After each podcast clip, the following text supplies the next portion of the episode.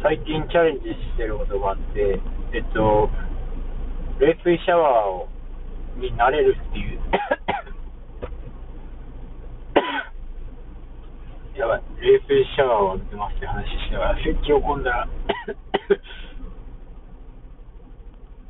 風邪ひいてると勘違いされるんですよね。あの、喉になんか詰まっただけです。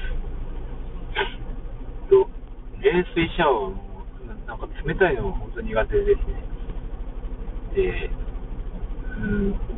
昔、その、美容院に行った時に、真夏で暑かったんですけど、美容師の人が、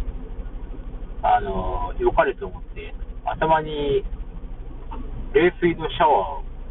バーってかけてくれたんです。当時はすごい苦しくて死ぬかと思ったんですけど、あの、結構体にいいことみたいなですもんね、冷水シャワーがね。で、まあよかった。当時はなんてことしてくれるんだって思ったけど、最近はそうか、冷水シャワーは体にいいんだなって思ったら、えっと、